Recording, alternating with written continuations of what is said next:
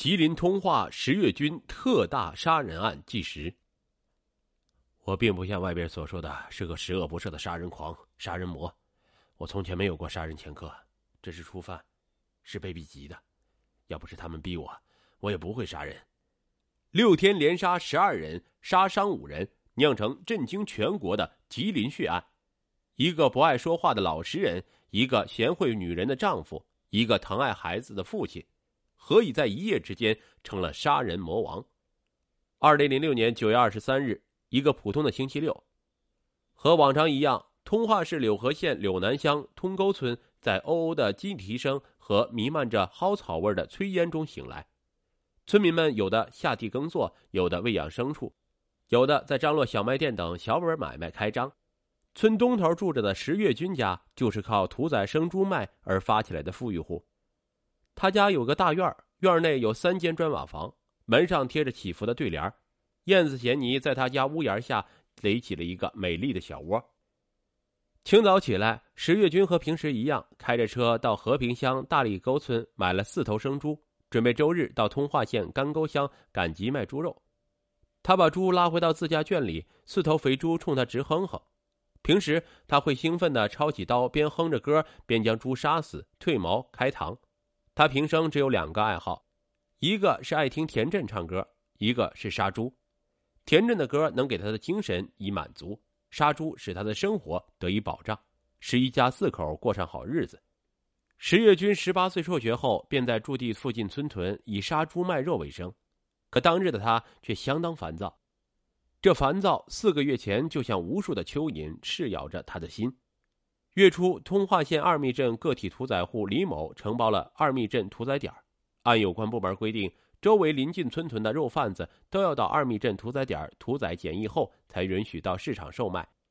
因到屠宰点杀猪需交屠宰费和检疫费，一头猪总共要交六十三块钱。石月军心里不满，更令他不能接受的是李某这个人。用石月军的话说。李某经常高收费，还欺负人。经过他们盘剥一圈下来，一头猪也挣不了多少钱。可是不去屠宰点屠宰，他又惹不起李某。开始，他为了自己损失少一点，每次去二密镇屠宰点时，都先在家杀一头猪，然后带着肉再拉一头猪到屠宰点宰杀检疫，这样能省下一头猪的屠宰检疫费。他想蒙混过关，可是李某却不让。一次，石跃军又带好在家杀好的猪肉和一头猪到屠宰点时，被李某发现。李某将他的猪肉没收，还要罚他三万至四万块钱。后来，他通过熟人好说歹说，交了几千块钱的罚款。本来就视钱如命的石跃军气坏了，他产生了杀死李某的想法。四岁就失去父亲，再加上家里的贫穷，石跃军在村里一直显得懦弱而孤独，从小见人就躲，也不说话。直至自己组建家庭、结婚生子，但家里人都知道他胆小，但脾气可不小，所以复仇的怒火烧得他饭不思、茶不饮，整天烦躁不安。家人感到奇怪，领着他去看了心理医生。医生嘱咐他要适应社会，放宽心胸，到外面走走。媳妇儿领着他到南方游玩了一圈，但温柔的亲情并没有拉回他复仇的心。回来后，到屠宰点屠宰猪时，面对李某，他把仇恨一刀刀的砍在猪的身上。他望着那四头猪，想到明天还要赶集卖肉，所以还得硬着头皮去到李某的屠宰点杀猪。一想到还要送上门去受人家欺负，否则就没有别的出路，他问自己：这样活着还有什么意思？九月二十三日，石跃军在村里理完发后，到村里药店买了两小瓶鼠药，心中暗自决定。如果李某刁难我，我就杀死他，然后喝药自杀。天黑了，石跃军带着四把杀猪刀，开着半截车，拉着两头猪来到了二密镇李某的屠宰点。他把两头猪卸下车后，在一家饭店找到了正在和二人喝酒吃饭的李某。仇人见面，分外眼红。从来滴酒不沾的石跃军也凑上前喝了一杯啤酒。二十三日二十三时许。李某和石跃军从饭店出来，又遇到了二密镇干沟村的两名个体屠宰户，他们又来到一家肉串店吃肉串喝酒。期间，李某当着另两个人面严声厉色的问石跃军：“你这回带没带家里宰杀的肉来？”“没带。”石跃军回答道。“你再带，我还收拾你。”“我没带。”石月军重复了一遍：“我在喝酒，你别惹我啊！惹我，我现在就收拾你。”李某颐指气使的说：“他哪里想到，平时不声不响的石月军，此时正想要他的命。”另两名屠夫冲石月军直使眼色，石月军在酒桌上强咽下了这口气。九月二十四日凌晨，四人从肉串店出来，李某让他们三人上自己的半截车子，他们不知道要干啥，只不过平时听惯了李某的吆喝，都乖乖的上了车。石月军坐在副驾驶位置。李某开车拉着他们向二密镇北甸子村方向驶去。途经二密镇大连川村时，李某将车停下，对后座上的二人说：“你俩下车，我和小石子单独谈谈。”另两人下车后，李某拉着石月军继续向前行驶五百多米后，李某将车停下。石月军看李某转身伸手要到后座拿东西的瞬间，立即猜测李某要收拾他。面对身高体壮的李某，石月军知道一对一的打不行。必须出其不意才能制住他，那么此时不下手还等什么？说时迟，那时快，石月军嗖的从身上的背包里抽出一把杀猪刀，朝李某的腹部捅了一刀。哎呀，石子，你这是干啥？李某抓住他的双手，连忙说软话：“明儿我给你办个杀猪点你快把我送医院，送医院啊！”他看石月军两眼冒凶光，知道不好，急忙下车往后跑去。刚跑出六七步，就倒在路边的沟里。石月军追上前，狠狠的朝李某身上连捅数刀，将他杀死。而后跳上李某的半截车，驶向二密镇。途中，他想起了平日里和自己有过矛盾的人，反正都是一个死，不如把仇人都杀死后再自杀。夜越来越黑，沉寂的孙屯，酣睡的父老乡亲，做梦都不会想到，脚下的这块古朴的土地。会生长出一个灭绝人性的恶魔，正在实施杀害乡亲们的杀人计划。一点十分左右，石月军开着李某的车回到二密镇，换成自己的白色半截子车，来到二密镇负责检疫工作的畜牧站副站长王玉良家。他以为猪检疫为名叫门，王玉良起来打开门，石月军趁其不备，用刀刺中他的胸部。王玉良媳妇见状，从炕上起来，大声叫喊。石月军上前，又将他捅倒在炕上。这时，在隔壁住的王玉良的父母听到喊声，相继跑过来，都被石月军挥刀杀死。石月军将屋灯关闭，走到房门口时，遇到了从隔壁赶来的王玉良的哥哥王玉红。石月军上前朝其胸部捅了一刀，由于用力过猛，将刀折断，并将自己的右大腿划伤。杀猪刀掉在地上，王玉红转身往外跑，石月军随后紧追，但没追上。一点四十分左右，石月军驾车前往柳河县三元浦镇，因为在十八年前，当时只有十八岁的他到三元浦镇于洪勇家小卖店想偷个面包吃，没等拿到手就被于家发现了。是同学于洪勇当时用打鸟的火药枪击中了他的腹部，至今还有几粒枪杀在腹中未取出，他一直记恨在心，杀掉他。石月军边想边向三元浦镇疾驶。由于到三元浦镇路过自家所住的通沟村，他又想到村里的刘国华和王刚该杀。因刘国华家小卖店以前一直卖他的猪肉，三四年前的一个中秋节，他的猪肉没够卖，就没给刘家小卖店留，引起刘妻曹德勤的不满。从此，刘家不进他的猪肉了。王刚是因为以前帮他杀猪，后来不帮了，赊了他四千多块钱的猪肉没还，这些他都怀恨在心。二十四日二时许，他开车回到通沟村自家门前，来到他侍弄的非常干净的小院他轻轻的打开一扇窗户，他知道妻子儿女还都在熟睡，这近在咫尺的幸福也未能浇灭他心中复仇的火。他回家是想把兜内三千元钱留给妻儿，他把钱放在窗台上，他迅速来到距离自家只有二十米远的刘国华家的小卖店，买了四袋面包、四瓶饮料。在刘国华往出送走他时，他从兜里拿出杀猪刀，转身刺中刘国华的胸部。刘七曹德勤看见后，惊恐的从炕上坐了起来。石月军窜上炕，向他身上连捅数刀。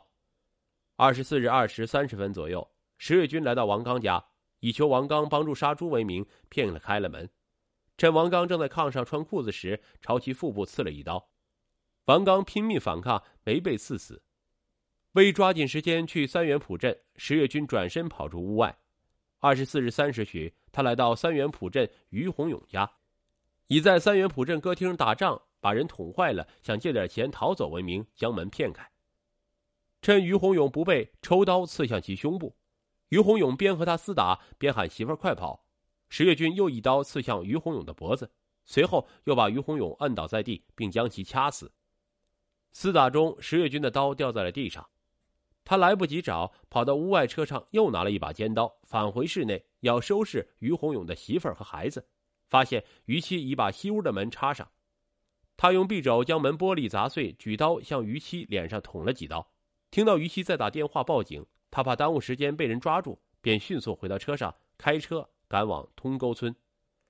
天渐渐放亮了，石月军开车走到柳南乡金家店公路立交桥时，把车停下，掏出手机向相反的方向撇掉，然后把两小瓶鼠药兑进饮料里，继续驾车回到通沟村，把车停到村口的路旁，在车后座上拿出一件黄棉袄穿上，用一个车座套把面包、饮料、两把杀猪刀等物品包上。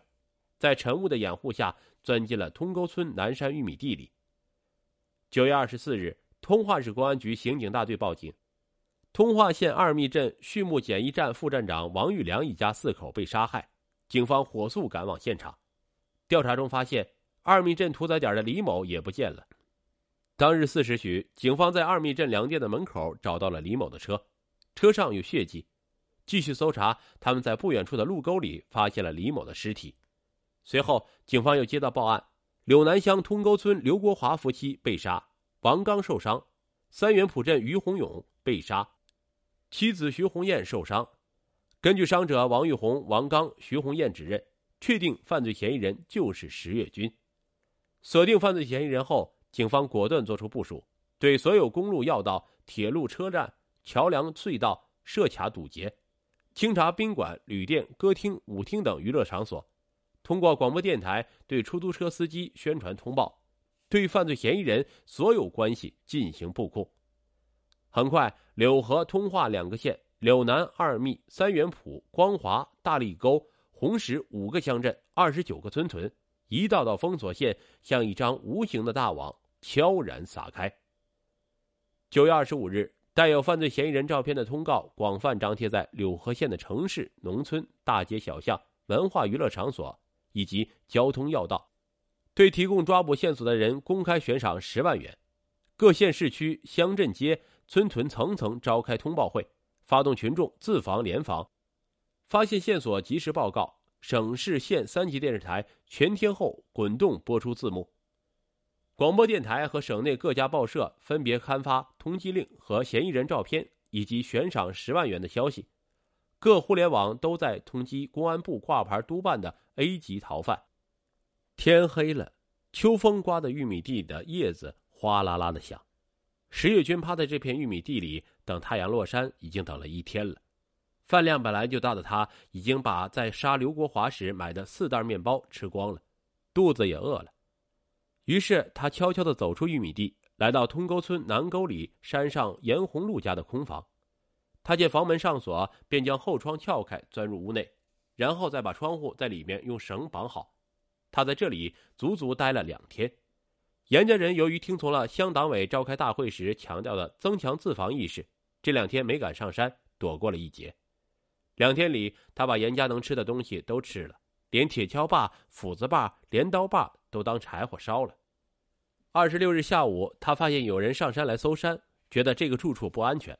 但他不想马上喝掉加了鼠药的饮料，因为他还有几个仇人没杀。九月二十七日，他饥肠辘辘的出发了，沿山路来到南山孙红莲家的小房子，打算弄点吃的。来到小房子前，他发现孙红莲夫妻在家。这夫妻俩本应该也像老严家那样躲过这两天再上山，因为这期间公安机关已将防范工作深入到了每个村屯，防范意识已经是家喻户晓。孙红莲已经知道了石月军制造的系列血案，家里人也劝孙红莲夫妻躲过这几天再上山，可老两口舍不得家里的牛饿着，就上山了。哪成想和杀人恶魔碰了个正着。这时孙红莲也看到了石月军，慌忙中对他说：“你怎么这么糊涂啊？杀了那么多人，你想要啥拿啥，你可别杀我啊！”石月军问孙红莲有没有吃的，孙红莲急忙给他拿了几袋面包和榨菜。灭绝人性的石月军怕孙红莲夫妇报案，在接过面包和榨菜后，抽出随身携带的杀猪刀刺向孙红莲。孙妻刘继芬见状，抡起一把砍柴斧砍向石月军头部。石月军一躲，斧头将其头部划伤。石月军上前抢过斧头，照着被刺倒在地上的孙红莲头部砍了两斧。刘继芬见状，匆忙向外跑去。石月军追上前，将他砍死，然后将尸体拖到了距住房五十米远的塘沟里。九月二十七日十五时，指挥部接到报告，柳南乡通沟村独居山中的村民孙红莲夫妇被杀。法医进行尸检后发现，犯罪嫌疑人使用的工具是斧子。现场勘查时还看到米饭等食物。警方分析，嫌疑人很可能由于饥饿找食物吃，然后杀人灭口。侦查员在山上走访时，又发现了严红路家，找到严红路，让他回家一看，他家的猪油、咸鸭蛋等都被人吃光了，还丢了迷彩服、鸭舌帽和鞋。最主要的是，侦查员在现场发现了石月军半截子车上的坐垫套，此案仍是十月军所为。指挥部决定并案侦查。由于严红禄家的炕还是热的，证明十月军没有走远。于是，指挥官在附近重点区域划出二百一十四平方公里侦查范围。九月二十七日下午，一支由公安民警、武警官兵、民兵预备役和当地群众组成的一点二万余人的搜捕队伍，进行了大面积拉网式搜山、设卡和蹲守。可是，此地山高林密，正值秋季。连成垄的玉米地里，一株株结实粗壮的大玉米织成了一片片齐刷刷、密匝匝的青纱帐。茫茫无际，一直延伸到山上，和山林交织在一起，地形复杂，侦查面积大，搜捕工作很艰难的进行。十月军自九月二十七日杀死了孙红莲夫妇，从山上下来后，本打算再潜入通沟村去杀多年前打过他的一个村民。可是他发现公路上有警察、武警，还有警犬，又看到各个路口都有人把守，觉得无法下手，只好顺原路回去。当他沿着铁路和公路之间的大河走到吕家堡前的玉米地时，看见两辆警车从河床内驶过来，他吓得一头钻进了玉米地里，没敢再动。饿了他就掰生玉米吃，渴了他就喝沟里的水。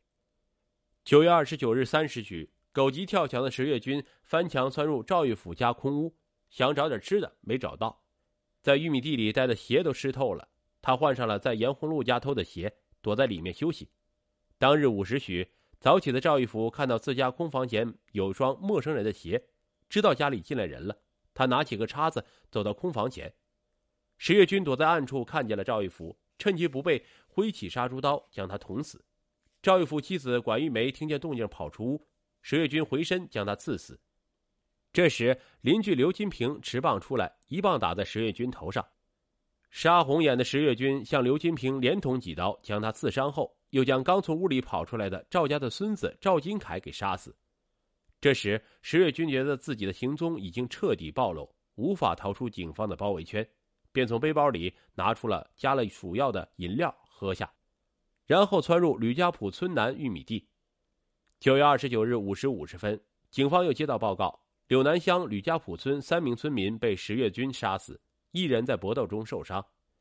发现杀人恶魔十月军的踪迹后，指挥部立即组织力量开展集中围捕，缩小包围圈，采取合围、追踪、搜查、设伏相结合的战术，全力开展缉捕行动。同时，为防止十月军再次行凶，对附近村民进行疏散。九月二十九日十二时许。武警战士排查到柳河县柳南乡吕家堡村通梅一级公路附近玉米地时，突然发现一个人在玉米地里匍匐着。武警战士持枪上前核实，此人惊慌失措，起身逃跑。武警战士追出不到十米远，将他擒获。经警方确认，该人正是杀人恶魔石月军。警方当场从他身上搜出尖刀一把。杀人恶魔石月军被抓获的消息不胫而走，当地百姓奔走相告。